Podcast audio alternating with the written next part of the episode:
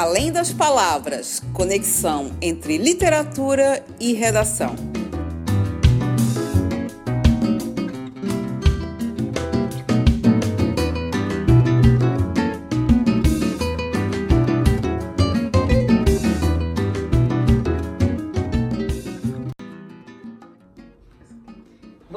Nosso Além das Palavras, conversando sobre a lista de livros do vestibular da UFSC, parte da CAF e da UDESC também, com o professor Marcelo Gorré e Edir Alonso. É, agora vamos tratar do segundo livro, que é Capitães de Areia, né, romance do baiano Jorge Amado, publicado pela primeira vez em 1937. Né? O autor nasceu em 1912, na Bahia, morreu em 2001, então já no novo milênio viveu 89 anos, é incluído como tendo feito parte da segunda fase modernista com marcas regionalistas. Sua literatura é engajada política e socialmente, ecoando as influências da luta de classes no nascente capitalismo brasileiro da época. Jorge Amado foi comunista politicamente atuante, sendo duramente perseguido durante a ditadura Vargas. Teve centenas de exemplares de suas obras queimados. É a história, falamos de queima das é, fogueira das é, pois né? Então, estamos voltando, já, já vamos chegar lá.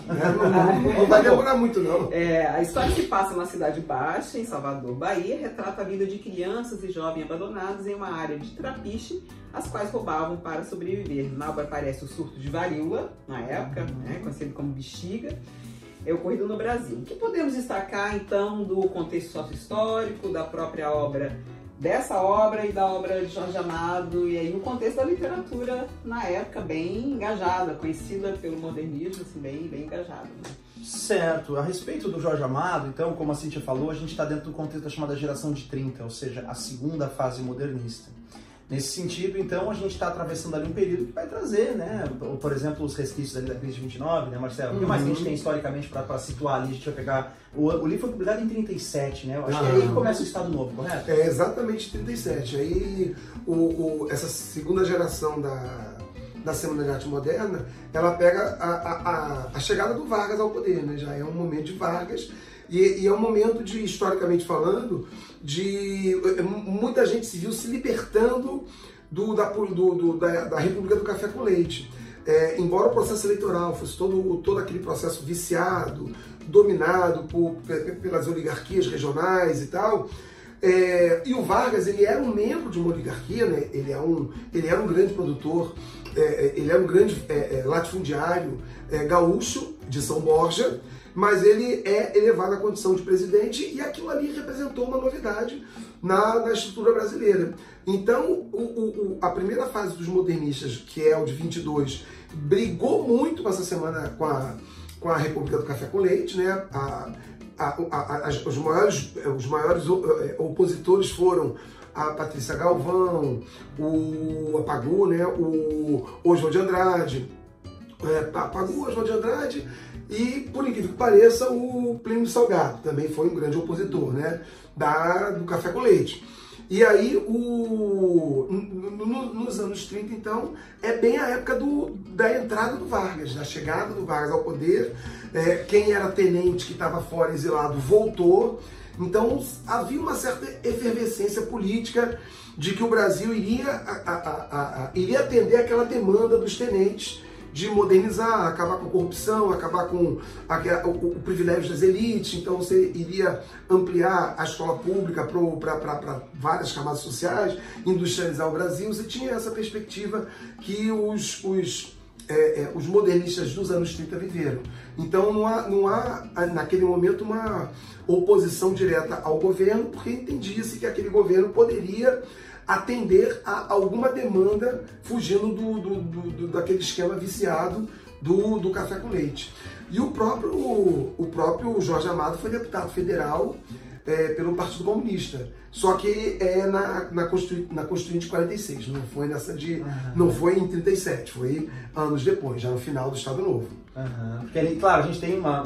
São múltiplas facetas mesmo do É. Vargas, né? E tem um momento, de repente, que a gente tem um momento de mais, né? é, De de uma feição bem autoritária ali, que é justamente o período em que a obra é publicada e daí a questão da. Exatamente, é. Então realmente a gente tem tantas facetas diferentes desse, né, desse, Aham. desse, desse período do, do Vargas aí, mas realmente o que pega bastante aqui para os escritores da geração de 30 muitas vezes é mesmo né, uma, uma, uma sensação assim de, é, de horror à, à repressão, né, a gente pode perceber isso muitas vezes, também da observação, quem sabe, de uma, de uma sociedade que transita, claro, né, daquele, daquela matriz essencialmente agrícola, né, que a gente tinha antes para uma matriz mais urbana, industrial, então essas percepções da dinâmica da mudança né, social, né, também da, da questão da pobreza nas grandes cidades, vai trazer romances urbanos parecidos com Capitães da Areia, por exemplo, não é?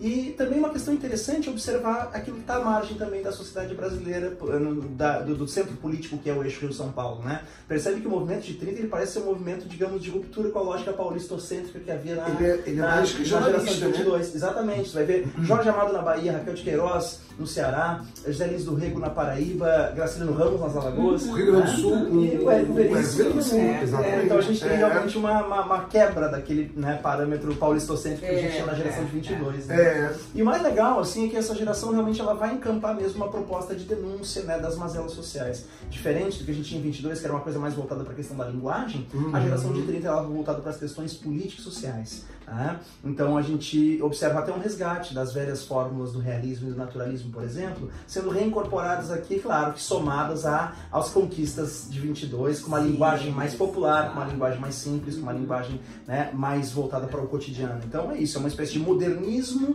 né, mas ao mesmo tempo é, é, é, reverberando um pouco daquele, daquela narrativa mais realista para dar conta de denunciar as mazelas sociais. É nisso que entra então o nosso Jorge Amado. Bom, Jorge Amado então, segunda geração modernista que seria a geração de 30.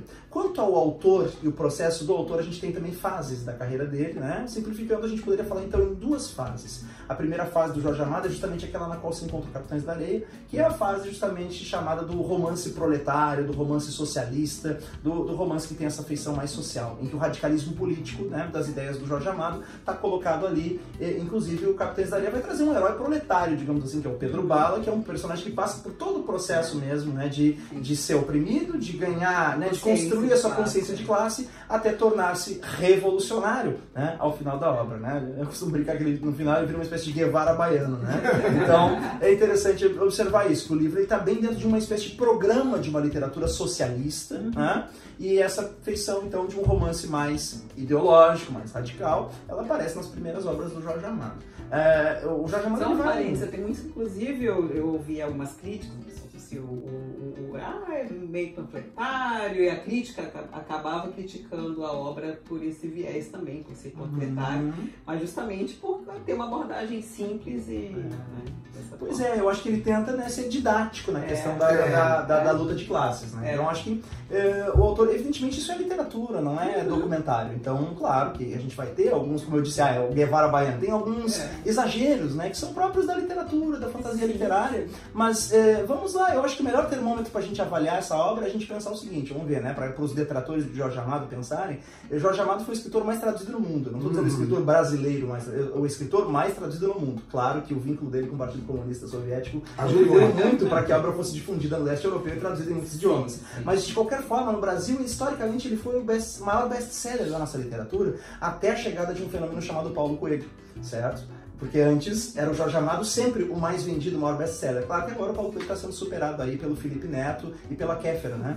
E, e pelo Edir Macedo, que hoje vendem mais livros, tá? Mas enfim, tristes tempos os nossos. Mas o fato é que, então, o Jorge Amado ele tem uma característica muito interessante que é a capacidade de comunicar ao povo. Né? Drummond, por exemplo, era um cara que escrevia na mesma geração e ele tem uma, uma frase que eu acho lapidar do Drummond num poema chamado A Florianáusea, que ele diz: Em vão me tento explicar, os muros estão surdos. O Drummond ele não conseguia falar, ele falava pelo povo, digamos assim, mas não conseguia falar para o povo. Ah, O Jorge Amado ele tem uma característica muito interessante que é essa capacidade dele de dialogar com o povo, de falar a língua do povo, né? De despertar o interesse do povo. Então que obra apaixonante. Quem é que lê Capitães da Areia? Ah, não gostei de Capitães da Areia. Eu nunca, sinceramente, eu nunca ouvi. Eu acho que, claro, é possível, mas sinceramente, entre os meus alunos, e geralmente o jovem leitor é o leitor mais é, chato, digamos, no sentido de que é difícil cativá-lo com qualquer coisa, o Jorge Amado cativa o leitor. Então, realmente, não há que se falar, ah, é uma obra menor e tal. Acho que obra menor é a obra que meia dúzia de gatos pingados lê e fica lá comentando no seu clubinho literário. Obra maior é aquela que produz um grande impacto social e Jorge Amado, sem sombra de dúvida,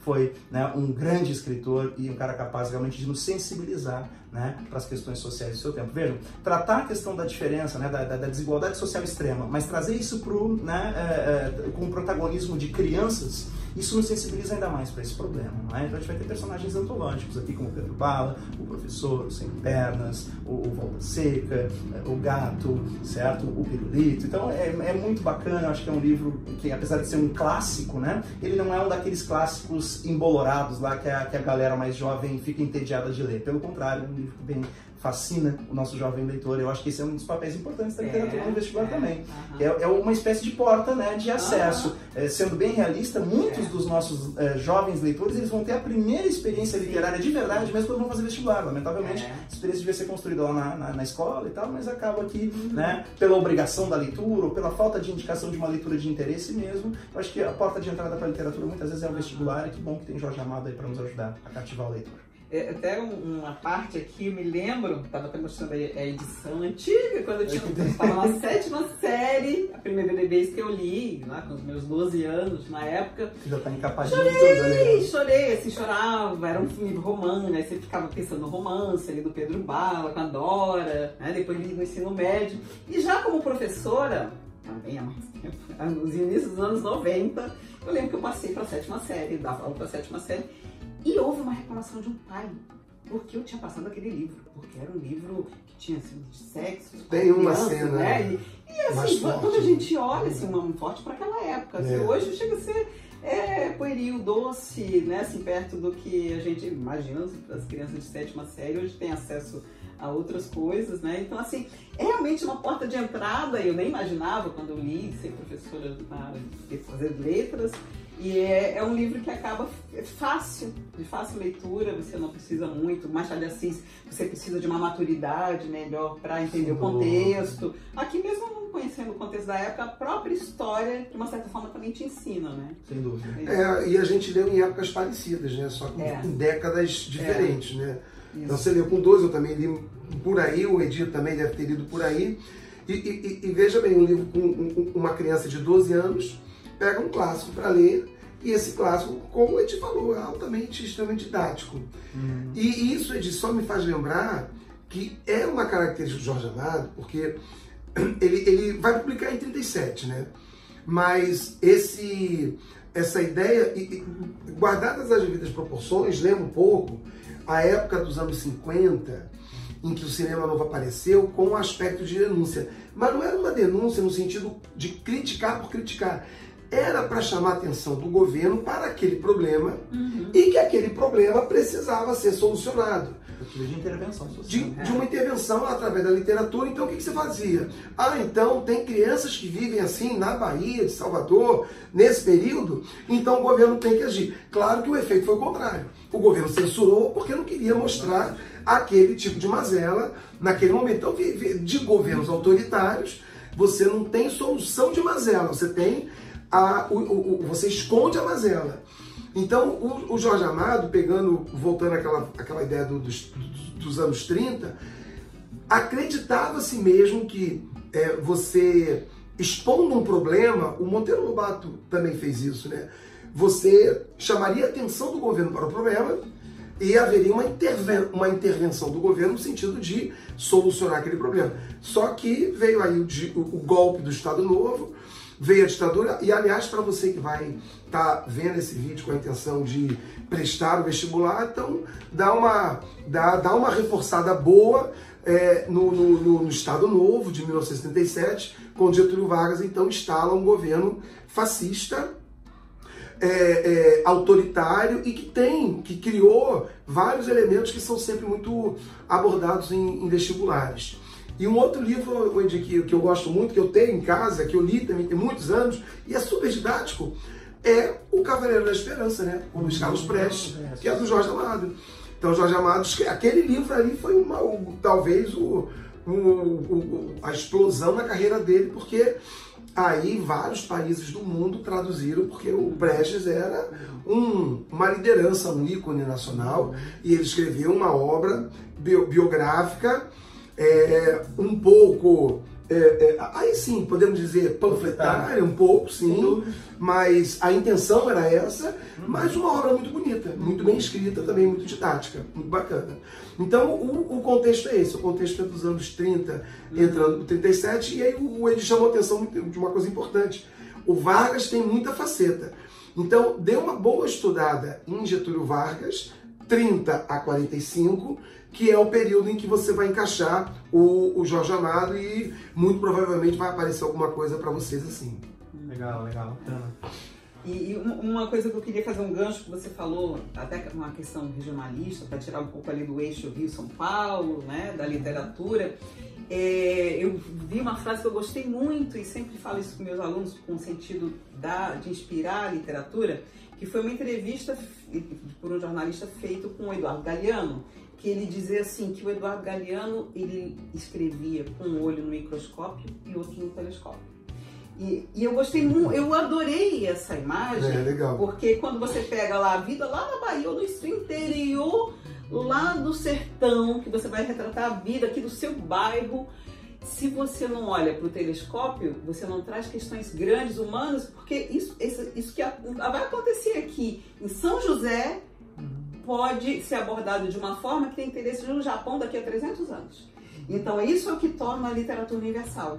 É você olhar o, seu, o microscópio, então você trazer o olhar, o, contar a história do, do que está ao seu redor, mas com um olhar também, só não só naquele mundinho, o que, que aquilo tem de humanidade, aquilo que, que aquilo transcende a época. Né? Então acho que eu gosto muito de quando você fala regionalista, não é só para ficar ali naquele gueto, é mais é para você trazer temas à luz. Né? De... de alguma forma, né, ele se universaliza mesmo. É, né? O vai fazer temas interessantíssimos, a questão da infância, né? Uh -huh. Acaba sendo realmente é. um aspecto bem é, forte a discutir também no livro. Né? Uhum. E, e eu acho que já ir fazendo já o, o gancho com, a, com, as temáticas, né? além dos grandes problemas urbanos, né? já da crescente já era capital, o livro se passa na capital de, é, da Bahia.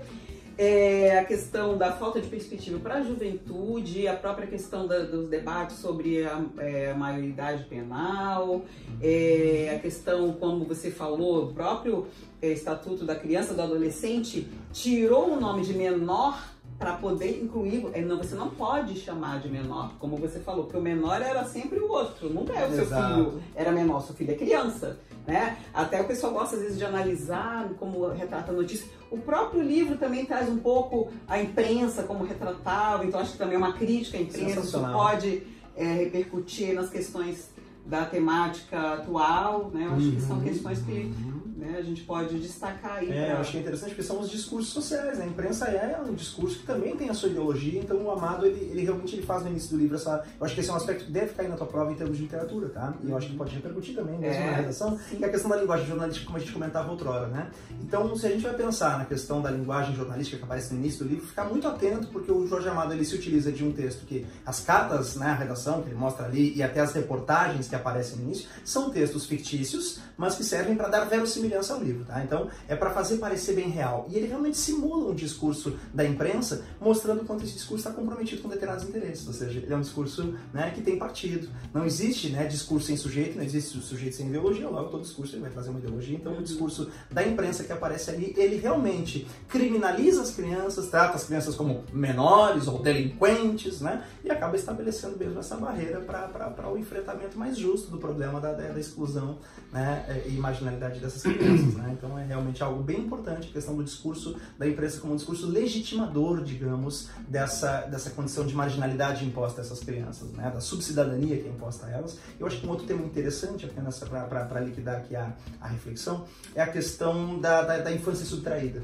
Porque a gente tem isso em Cartões da Areia, mas também a Carolina Maria de Jesus vai tratar disso quando é, mostra a rotina na favela e mostra o quanto muitas dessas crianças acabam tendo realmente é, é essa etapa da infância saltada. Né? Então, uhum. claro que hoje isso é um fenômeno que pode atingir todas as camadas sociais, mas substancialmente as camadas mais, mais pobres elas estão mais suscetíveis, mais vulneráveis a esse problema, né? da subtração da infância. Eu vejo que né, as famílias de classe média também, de certa maneira, adultizam muito hoje suas crianças, que hoje tem tantos compromissos ou mais até do que os adultos na casa, é impressionante, é curso disso, é curso daquilo, é curso daquilo outro, mas eu acho que a subtração da infância é um tema também muito interessante, né? E ali em Carolina de Jesus a gente também vai ter, né? a gente vai ver, tem uma hora que ela chega e diz assim, meu, é, meu filho tem 11 anos e já quer mulher, a conversa infantil acabou-se entre nós, fecha aspas. Então, uhum. observa como o tema da subtração da infância está presente em mais de um livro. Quando acontece isso, já liga o alerta que a gente uhum. tem aí, então, o quê? Quando tem essas interseções, isso pode gerar temática para uma questão de literatura, quem sabe até da produção pessoal, né?